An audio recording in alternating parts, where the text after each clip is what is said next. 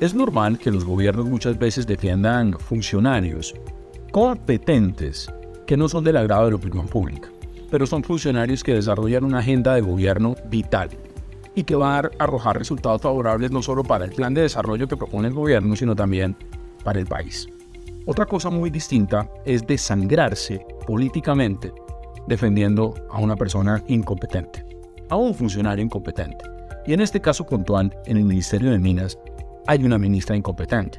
Y lo he mostrado en diferentes escenarios, con declaraciones, con cifras, incluso en foros internacionales como Davos.